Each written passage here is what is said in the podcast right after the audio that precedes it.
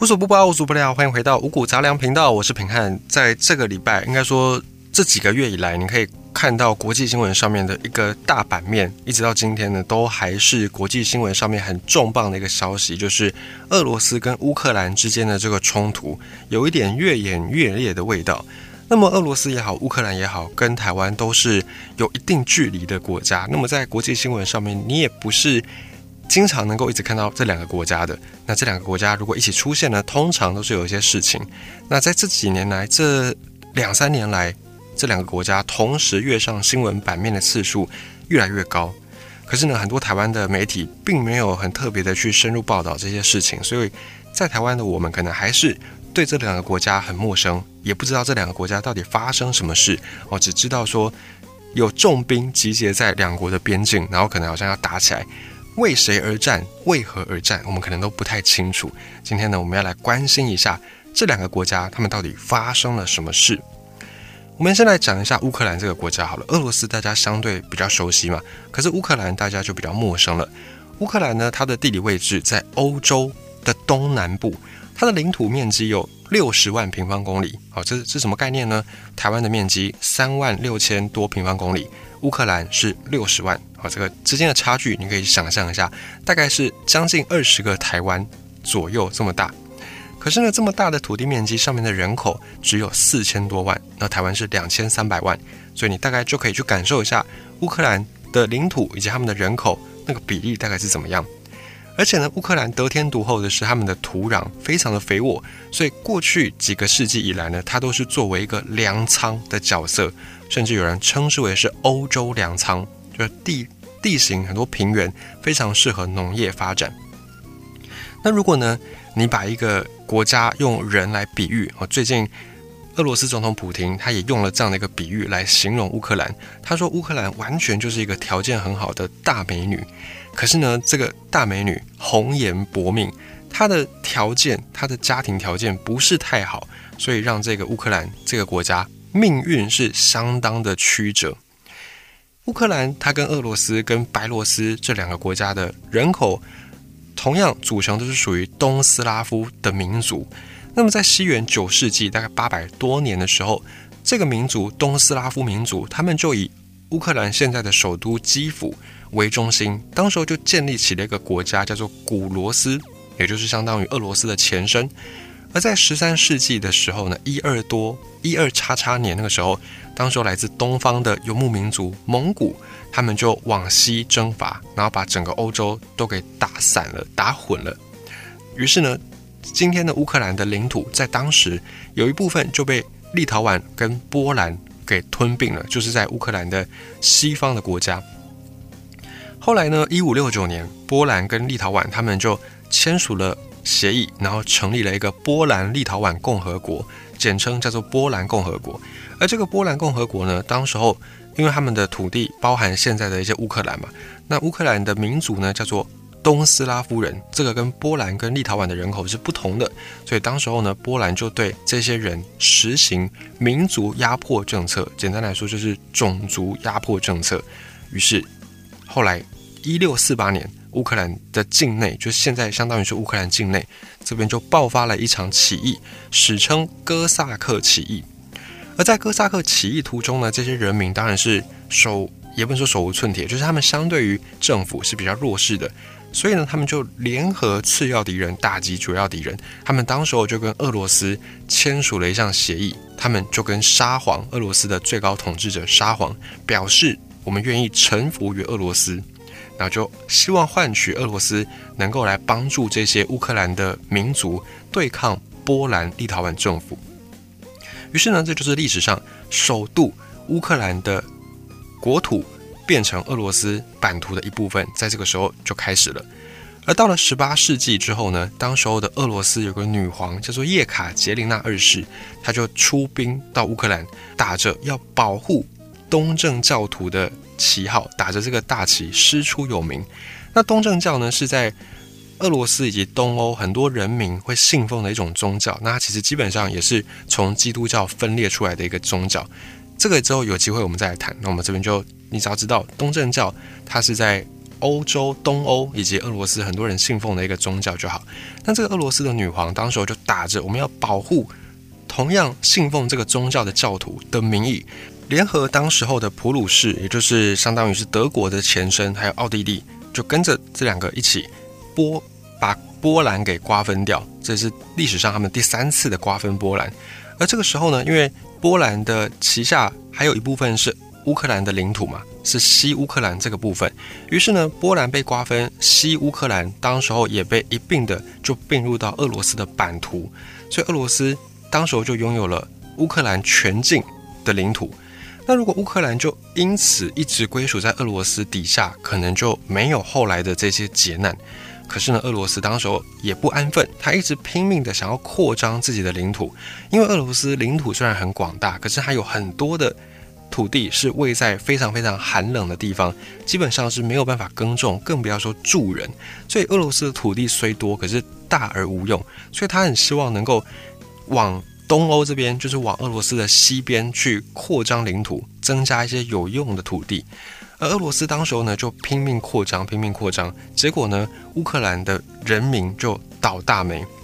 乌克兰境内有条河叫做第聂伯河，这条河呢，把乌克兰大概分成了东西两边。那东乌克兰呢，一直以来都是比较亲俄罗斯这边的，因为他们有历史因素，以及我们刚才讲到的哥萨克起义，这里的人呢，就用跟俄罗斯称臣，换取俄罗斯对他们的一个保护，对抗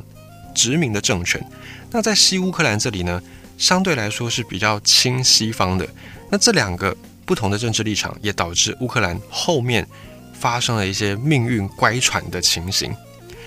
在乌克兰西边这边，从二战往前推大概一百多年，就十九世纪开始的时候，西乌克兰的领土呢，先后被奥匈帝国、被波兰给吞并，然后二战。爆发之后呢，苏联跟德国联手把波兰瓜分掉，所以这个西乌克兰就像我们刚才讲到，它要回到苏联的怀抱。然后呢，再来是德国跟俄罗斯撕破脸，德国入侵苏联，当时候入侵苏联，整个乌克兰又被德国规划给旁体，又被德国占领。那再来呢，非常有名的就是希特勒要东往东去并吞。苏联结果被苏联的那个天气给打败，所以苏联呢最后又打赢德国，那乌克兰又回到苏联的怀抱，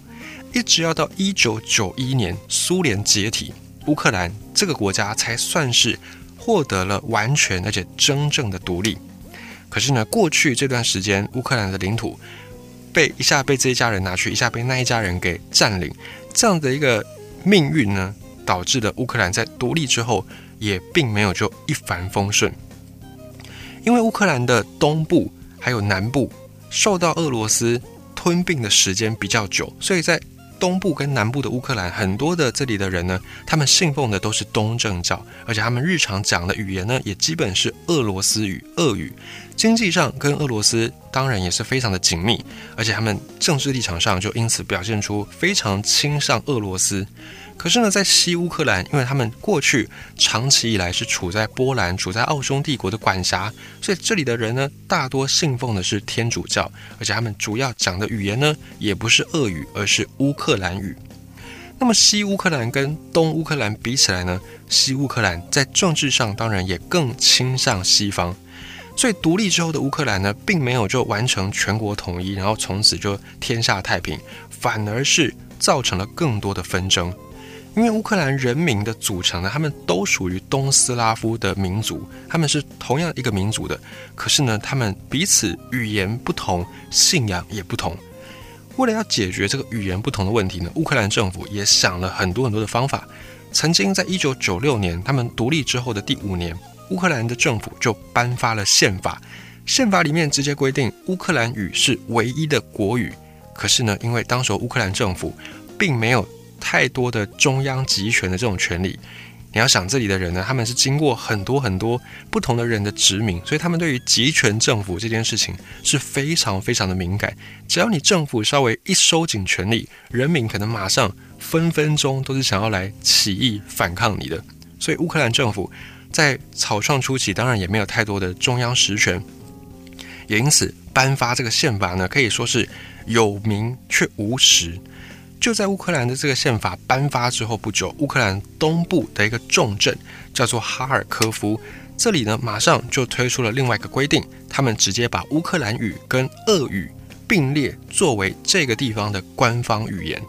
你能想象吗？这就相当于我们的县市政府直接呢推出这个县市自治条例，然后直接跟宪法有所抵触、有所冲突。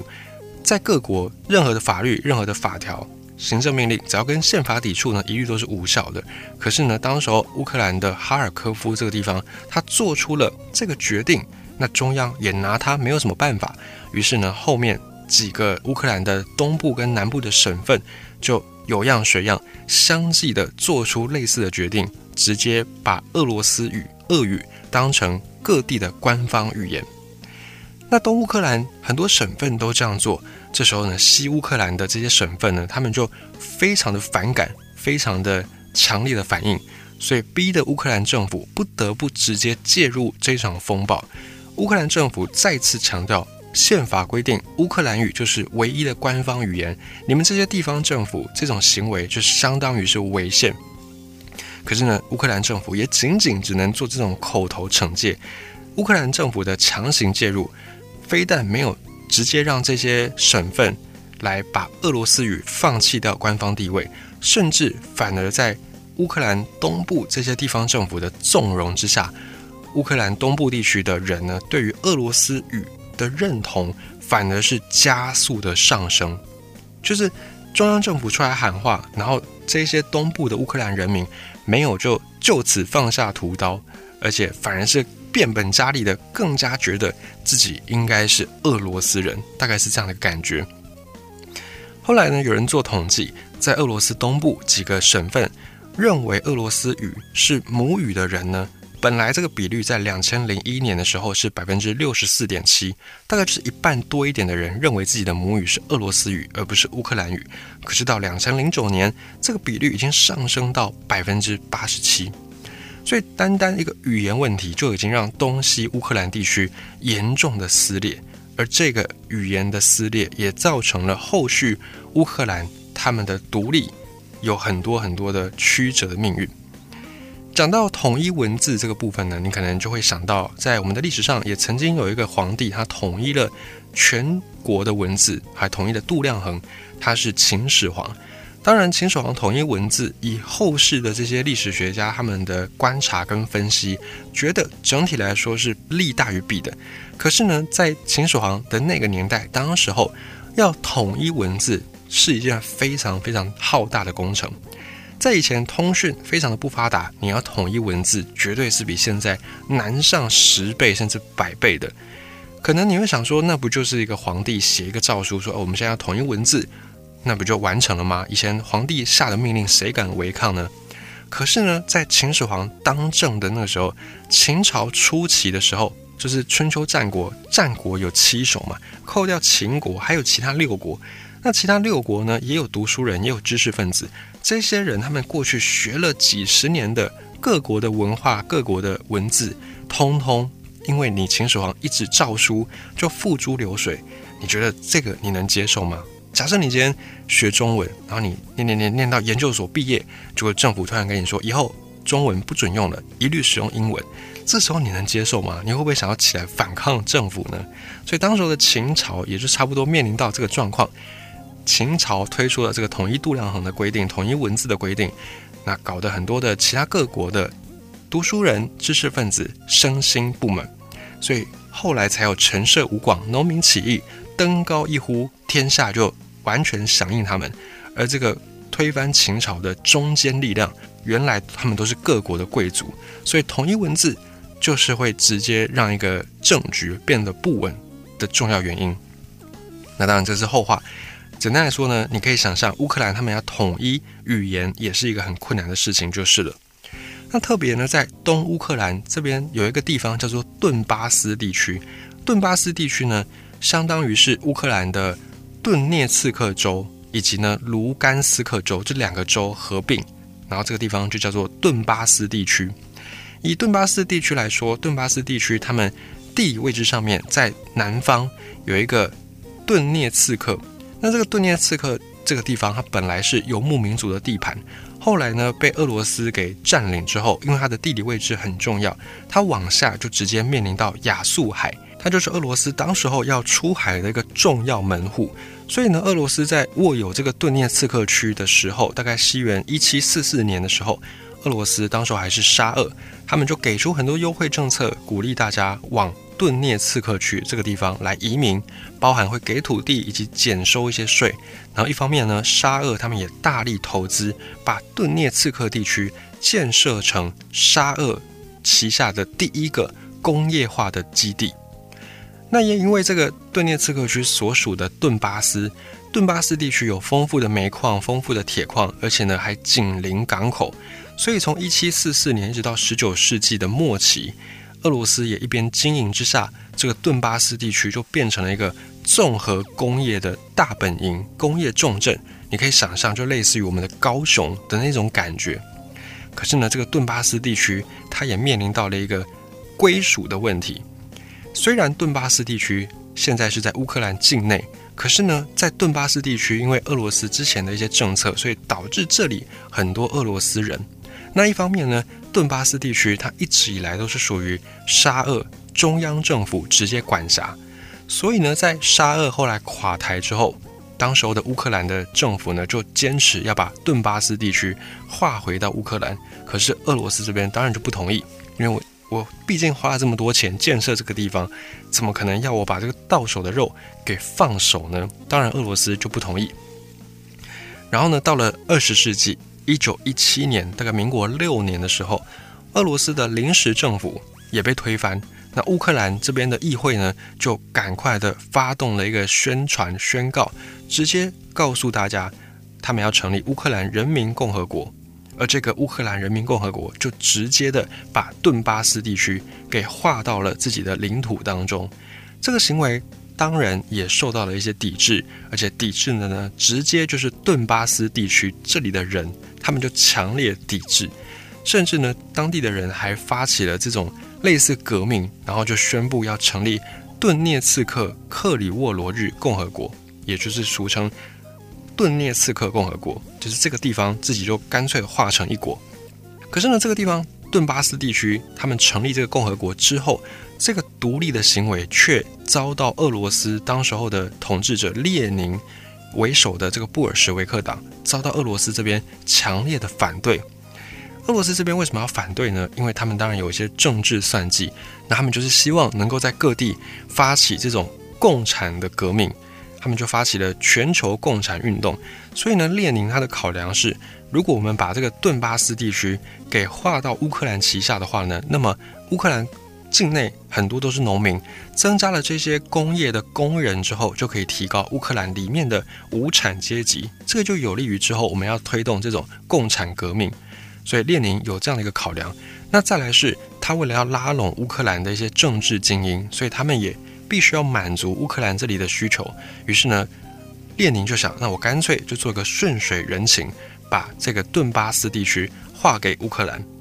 而这个决定也为今天的乌克兰跟俄罗斯冲突埋下了一个隐藏的炸弹。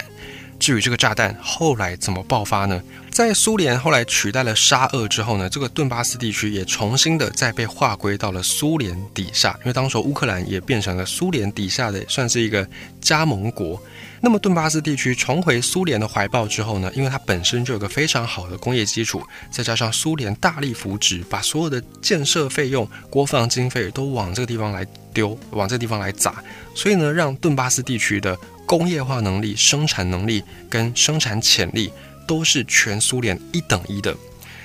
那这个顿巴斯地区对于苏联来说，当然就是更加无法割舍的一块心头肉。然后呢，在历史上面，很多人从这个顿巴斯地区出生，然后进到苏联的政治中心，也有很多苏联政治中心的人被派到顿巴斯地区去经营，所以更加的强化顿巴斯地区跟苏联之间的。这种感情，这种情感，而这些人他们在苏联跟顿巴斯地区不断的这种纠缠之下的命运呢，导致苏联就是祖国这个观念变成了几乎是每个顿巴斯人与生俱来的接受的一个思想，而且呢，这个观念也贯彻到了所有政府实施的措施以及各项的建设，所以导致呢，顿巴斯地区的人呢，即便现在已经是划为乌克兰底下的领土，可是很多人都一直觉得自己的祖国是俄罗斯，而不是乌克兰。另外呢，乌克兰的领土还有另外一个隐忧，就是克里米亚。克里米亚它是一个半岛，它位在乌克兰国家的南方，然后就在亚速海的海上。这个克里米亚地区，克里米亚半岛，它从沙俄到苏联这段历史呢，它都是属于俄罗斯的领土。这里的人呢，主要也是俄罗斯民族。可是呢，就在俄罗斯后来有一位当政者叫做赫鲁雪夫执政期间呢，他就不知道为什么原因，反正他就是把克里米亚划给乌克兰共和国，所以导致呢，这个地方也埋下了一个纷争。直到一九九一年，苏联正式解体，冷战结束。这个苏联曾经花费重金打造的工业大镇顿巴斯地区，它变成了乌克兰独立之后获得最大的一个礼物。那这件事情当然让后来的俄罗斯人耿耿于怀，于是呢，就埋下了乌克兰跟俄罗斯的一大冲突。在乌克兰独立之后呢，实际上他们独立之后的命运并没有我们所想象的这么样的顺遂。因为乌克兰独立之后，他们的国家经济命脉被少部分人给掌控；而在政治上面，因为曾经的经历让乌克兰的东跟西、亲俄以及亲西方的势力反复的斗争、反复的恶斗夺权，双方呢互相的斗来斗去，争斗不休。于是呢，这个国家反而在独立之后。更为分裂。后来，在乌克兰经过了有一场橙色革命，乌克兰亲西方的这一派的势力逐渐的变大，而且他们就开始长期把持中央政权。而在亲西方政权的影响之下呢，很多在东乌克兰地区的人，他们的诉求就被忽视，甚至呢，亲西方这一派呢，他们还推行了一些去俄罗斯化的措施。包含就直接立法取消俄罗斯语的官方语言的地位，然后也终止跟俄罗斯的经济合作。但其实乌克兰对俄罗斯的经济的需求依存度是非常的高的，尤其是能源。因为俄罗斯虽然领土多，能够用的少，可是他们天然资源非常的丰富。那每一年呢，乌克兰都会大量的进口俄罗斯的天然气跟石油。那么俄罗斯也基于过去的。历史情感给乌克兰一直都是很优惠的价格，可是呢，乌克兰亲西方的政府上台之后，为了要在政治上面去俄罗斯化，竟然就终止从俄罗斯进口能源这件事情，导致呢，乌克兰必须要花更多钱从美国去进口页岩油、进口天然气，而进口这些能源的价格一旦高起来，就直接会冲击到工业。所以在乌克兰东南部的这个顿巴斯工业区，直接就成了受害者。而且呢，在此之前呢，乌克兰在苏联解体之后，因为过去乌克兰这里也是一个工业重镇，所以在苏联时代累积了非常多的核武。在苏联解体之后，美国、俄罗斯跟乌克兰就成为了世界前三大拥有核弹头的国家。而美国跟俄罗斯这个世界上的两大霸权，他们为了要确保自己的权益，所以他们就共同的游说乌克兰，让乌克兰放弃这些核弹头，销毁这些核弹头。然后各自呢，美国跟俄罗斯都曾经对乌克兰做出保证，说只要你销毁这些核弹头，我们就会确保你的国家领土能够完整，我们也不会去侵犯你的国家利益。所以乌克兰后来呢，也确实就相信了美俄两大强权的话。销毁核弹头，而且呢，也宣布不结盟政策。可是呢，在历史的巨轮轮转之下，乌克兰发现自己被欺骗了。不但俄罗斯虎视眈眈的乌克兰领土，美国这里呢，对于保护乌克兰这件事情也是有一些附带条件。所以乌克兰开始放弃先前的这种中立政策，他开始找寻自己的保护伞。于是呢，他就找向了西欧，找向了这些西方国家。乌克兰希望自己可以加入欧盟，甚至加入北大西洋公约组织，然后跟俄罗斯来做一个抗衡。那么这件事情呢，当然就惊动了俄罗斯当局。俄罗斯觉得自己的国家安全受到严重威胁。为什么会这样呢？因为俄罗斯的首都莫斯科距离乌克兰最近的一个城市只有七百多公里。就相当于是两个台湾岛的大小而已。这么近的距离，而且没有海隔着，完全就是陆地。这样一来呢，假设乌克兰加入了北约之后，那么北约就可以在乌克兰部署军队。这个对莫斯科的威胁是非常非常的大的，俄罗斯当然不会接受这样的一个情形发生。于是呢，当乌克兰宣布希望加入北约跟欧盟，马上俄罗斯的警觉心就来了，马上俄罗斯的汗毛就竖起来了。因此呢，俄罗斯开始从台面上、从台面下各式各样的去煽动、去计划，让乌克兰内部动荡甚至分离。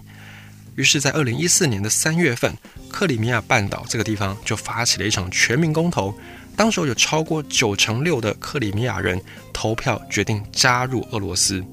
而在二零一四年三月份，当时候俄罗斯总统普廷就直接派遣俄罗斯军队进驻克里米亚，吞并了这个地方。在克里米亚事件之后呢，在乌克兰境内这些对。亲西方政权早就不满的乌克兰东部的这些人，包含我们刚才讲到的顿巴斯地区的人，他们也分别通过公投自行宣布独立，而且准备独立之后要加入俄罗斯联邦。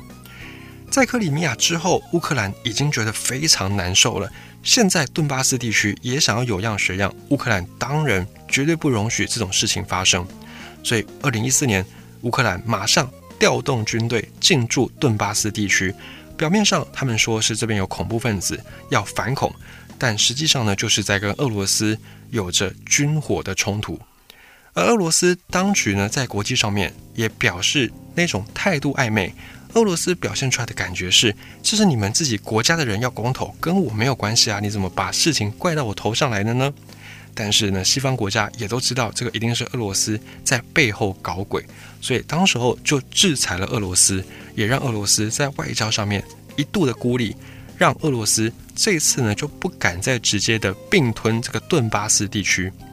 虽然俄罗斯不敢直接出手，可是要把这块顿巴斯地区直接奉还给乌克兰，俄罗斯当然也是没有办法接受。所以俄罗斯在台面上没有任何举动，可是，在台面上呢出钱出军火，直接支持顿巴斯这里的民兵武装团体，让他们去跟乌克兰政府抗衡。甚至呢，俄罗斯还秘密派兵直接下场。当俄罗斯直接进场的时候，乌克兰政府军当然就不是对手。所以在顿巴斯地区，俄罗斯联军呢一度是把这个乌克兰政府军打得节节败退。后来呢，西方国家一看要这么下去呢，可能俄罗斯整个国家都会沦陷，所以呢，欧盟紧急切入斡旋，俄罗斯、乌克兰。德国、法国这两个欧盟代表呢，也就签署了一项明斯克协议，确定了停火，而且呢，确定了停火线，同时要求双方要撤军。可是呢，撤军要撤多少，以及撤完之后这个顿巴斯到底归属在哪里？因为各方分歧太大了，所以没有办法完成一个妥协。无法妥协的协议，相当于是没有用的协议，所以这个明斯克协议当然也就有如一纸空头合约。到了隔一年，二零一五年，俄罗斯的军队以及在东乌克兰的民兵，还有乌克兰政府军，再次的爆发了大规模的战争，双方的人力参与都超过了几万人。而这场战役最后，乌克兰政府军再次的惨败，在战场上的失败呢，让乌克兰也丧失了对顿巴斯地区的话语权。过去呢，乌克兰对顿巴斯地区至少实质上还是能够由政府来管控的，可是呢。战场上的失败，顿巴斯地区对于乌克兰中央政府也不太再去信他了。所以在二零一五年，欧盟又在斡旋。欧盟斡旋之下呢，这次明斯克协议进行了升级，变成强化版。在这项新的明斯克协议当中呢，乌克兰被要求要给予顿巴斯地区独立的这两个国家高度的自治权，而且呢，为了要履行这个协议，乌克兰甚至必须要修改宪法。所以。可见，这个升级版的明斯克协议其实是对乌克兰的一种屈辱、一种羞辱式的协议。于是，我们就看到乌克兰跟俄罗斯之间呢，算是冲突不断。但是，这个时候你可能会有疑问：那么，自诩为世界警察、世界和平的维护者，美国难道坐视不管吗？当然没有，美国当然也来掺了一脚。美国呢一直以来为了要维持他们自己的自身的霸权的地位，所以他们非常擅长在世界各地操作两面手法。在先前我们的阿富汗的那一集里面呢，我们也有讲到美国的一个操作手法。而在美国乌克兰的这个关系当中，美国先前就策动了我们刚才有讲到的橙色革命，对乌克兰问题呢，也是玩这种两面手法，让这个地方局势混乱。让那个地方的局势混乱呢，可以让美国的对手应接不暇，而美国自己却可以好整以暇。所以这种战略又被称作为溃疡战略，也就是美国非常擅长在世界各地挑起一些争端，让这一些地区呢发生局部的军事冲突，让地区不平静。这个时候，美国就有见缝插针的机会。而在乌克兰，本来他们是可以利用前苏联留下来的核武来当成是。保卫自己的一个力量，可是当时候我们讲到乌克兰，他选择相信美国跟俄罗斯的安全承诺，自废武功，把这些核弹头都给烧毁，而且呢，他们又执行了很激进的亲西方的政策，结果落得两边不讨好的这个结局。他们亲西方，可是因为俄罗斯的顾忌，迟迟没有办法加入欧盟，迟迟没有办法加入北约，而在亲西方政权的去俄罗斯化的政策。他们又跟俄罗斯关系并不是很好，失去了大半的国土，所以彻底就沦为大国博弈之间的一块棋子。而在美国这里呢，美国先前为了要打击俄罗斯，为了要巩固以美国领导的北约的地位，所以美国呢当时候就不断的教唆乌克兰不要去实行这种升级版的明斯克协议，而且呢直接在乌克兰东部地区挑起这种武装冲突。而美国在这种武装冲突所要付出的代价，就是给予乌克兰一些军火的支援。反正实际出兵的又不是美国的这些大兵，而没有美国的军队直接帮助，只有靠军火帮忙的乌克兰，当然打不赢俄罗斯。所以每一次乌克兰被揍得鼻青脸肿，向欧美告状，美国就会顺手的对俄罗斯实施新的经济制裁。而在这种关系之下呢，美国还可以顺便。恶化欧盟跟俄罗斯之间的关系，美国把这种两面手法玩得非常的得心应手，对美国的利益当然是好的，但是对乌克兰来说呢，就造成了连年的战争跟冲突，让乌克兰经济无法起色，人口大量的流失，也让乌克兰一直在苦海当中沉沦。而乌克兰跟美国的问题呢，在美国前总统川普上台之后出现了一个转折，在川普执政之后呢。大力的鼓吹美国优先，放弃美国要去当世界警察的这样的一个任务，而其中呢，美国对于北约也是兴趣缺缺，甚至呢要求这些北约成员要提高他们的军费支出，否则呢都由美国来负担的话，美国就不玩了，就要退出北约这边的行动。于是呢，就造成北约在川普当政时期已经是名存实亡。也导致呢，欧盟的领导大哥德国跟法国，他们必须要自立自强。那德国跟法国，他们意识到，如果欧盟要自立自强，少了美国的一个帮助，就必须要缓和欧盟跟俄罗斯的关系。要缓和俄罗斯的关系，首当其冲的就是要赶快解决乌克兰东部的这个冲突。所以到了二零一九年，德国、法国、俄罗斯、乌克兰，他们举行了四国峰会，在德国、法国的斡旋之下。乌克兰跟俄罗斯都同意，他们要落实明斯克协议。这场协议呢，让乌克兰东部的冲突终于看到了一丝丝的和平曙光。可是呢，在二零一九年五月的时候，当时候有一个政治素人泽伦斯基，他当选了乌克兰总统。这位乌克兰总统之所以会当选，是因为过去的乌克兰民众已经厌倦了。国内经济由少部分人控制的这种寡头执政，而且他们也厌倦了亲俄亲西方两边的政党不断恶斗的这种情形，他们决定要把选票投给一个没有任何政治背景、没有任何政治包袱的素人，而这个素人就是这位演员出身的总统泽伦斯基。泽伦斯基他是一个演员，他当然没有政治包袱，没有政治上的一些背景，但是呢，这也成为他执政之后最大的问题。因为没有自己的班底，他只能从熟悉的演艺圈来挖人。最后呢，找来了一群编剧、导演、演员来当成他的执政内阁。而没有政治资源，泽伦斯基要做任何事情也都碰上了很多的阻碍。在泽伦斯基执政的这段两年多时间以来呢，除了让顿巴斯地区有着一些短暂的和平之外，其他领域泽伦斯基简直是没有任何的建设。在反贪腐这件事情以及打击寡头政治这件事情上，因为泽伦斯基根本就没有强而有力的背景，所以他没有办法去撼动这个根基已经相当稳固的贪腐的制度。再来要发展经济，就要花钱，而钱呢，泽伦斯基自己是演员，也没有雄厚的财力背景，他只能够去找国际货币基金组织，但这个组织它的总部设在美国，他当然也没有办法这么容易的就。把钱交给乌克兰，所以乌克兰基本上对外已经签了这个很屈辱的明斯克协议升级版，对内经济又没有办法好好的发展，于是呢，乌克兰的总统泽伦斯基他的支持率就不断不断的下滑。这个时候，泽伦斯基想到了一个方法，他想，那我就在顿巴斯地区挑起武装冲突，然后我在这个武装冲突当中扮演着强人的对外的形象，我就可以。能够再获得民意的支持，但是天不从人愿，在二零二一年的时候，顿巴斯地区的局势又在恶化，乌克兰地区重新的点燃了东部的战火，而这个时候，美国已经换人当家了，拜登政府上任之后呢，主打要推翻前朝政府的一些政策，所以他们就必须要先修复跟盟友之间的关系。本来在川普当政的时候。北约已经算是名存实亡，可是呢，在拜登上任之后，他必须要赶快修复跟北约之间的关系。于是呢，他就赶紧介入了乌克兰东部的这场冲突，迅速的向乌克兰提供大笔的军火，提供乌克兰军事援助，让他们去打击俄罗斯。那在美国介入之后，北约底气又变得更深了，他们当然就可以在乌克兰地区有更多放心的选项，让乌克兰跟俄罗斯发生一些冲突。那么北约有了底气之后，再也不用跟俄罗斯低声下气。俄罗斯这边，于是为了自保，只好派遣重兵前往乌克兰边境，警告乌克兰以及警告这些西方国家不要轻举妄动。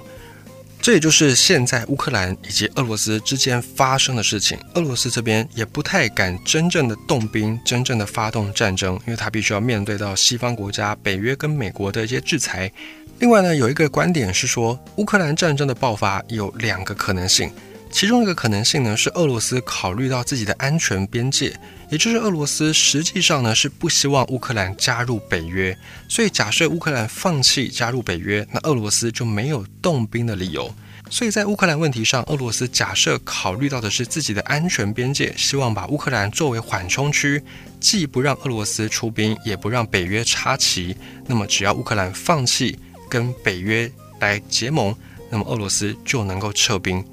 但这个要求当然不能够靠军事行动来完成，否则呢，乌克兰就会坐实想要让北约插旗的决心。因此，有人说，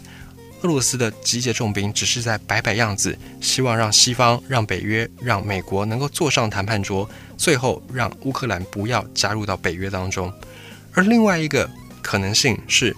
俄罗斯可能会进行一些小型的入侵活动，这也是先前拜登政府呢曾经在一些公开的言论当中默许的。他说不会让乌克兰跟俄罗斯大打出手，但是小规模的冲突是能够接受的。所以也有一些人猜测，俄罗斯应该已经是跟美国达成了私下的协议，因为乌克兰在先前呢不断的对中共提供一些军事技术跟装备，而美国认为这个。大大的损害到美国的利益，所以呢，美国认为必须要去制裁乌克兰，必须要让乌克兰知道哪些事情是不能做的。所以有人就猜测，美国跟俄罗斯也许已经讲好了，由俄罗斯当黑脸来去给乌克兰一些教训，制止乌克兰继续把这些军备技术渗透给中国。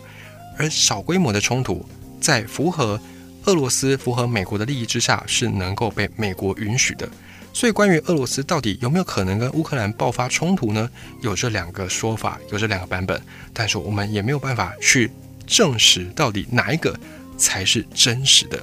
也跟你分享当前国际上面的这个国际风云。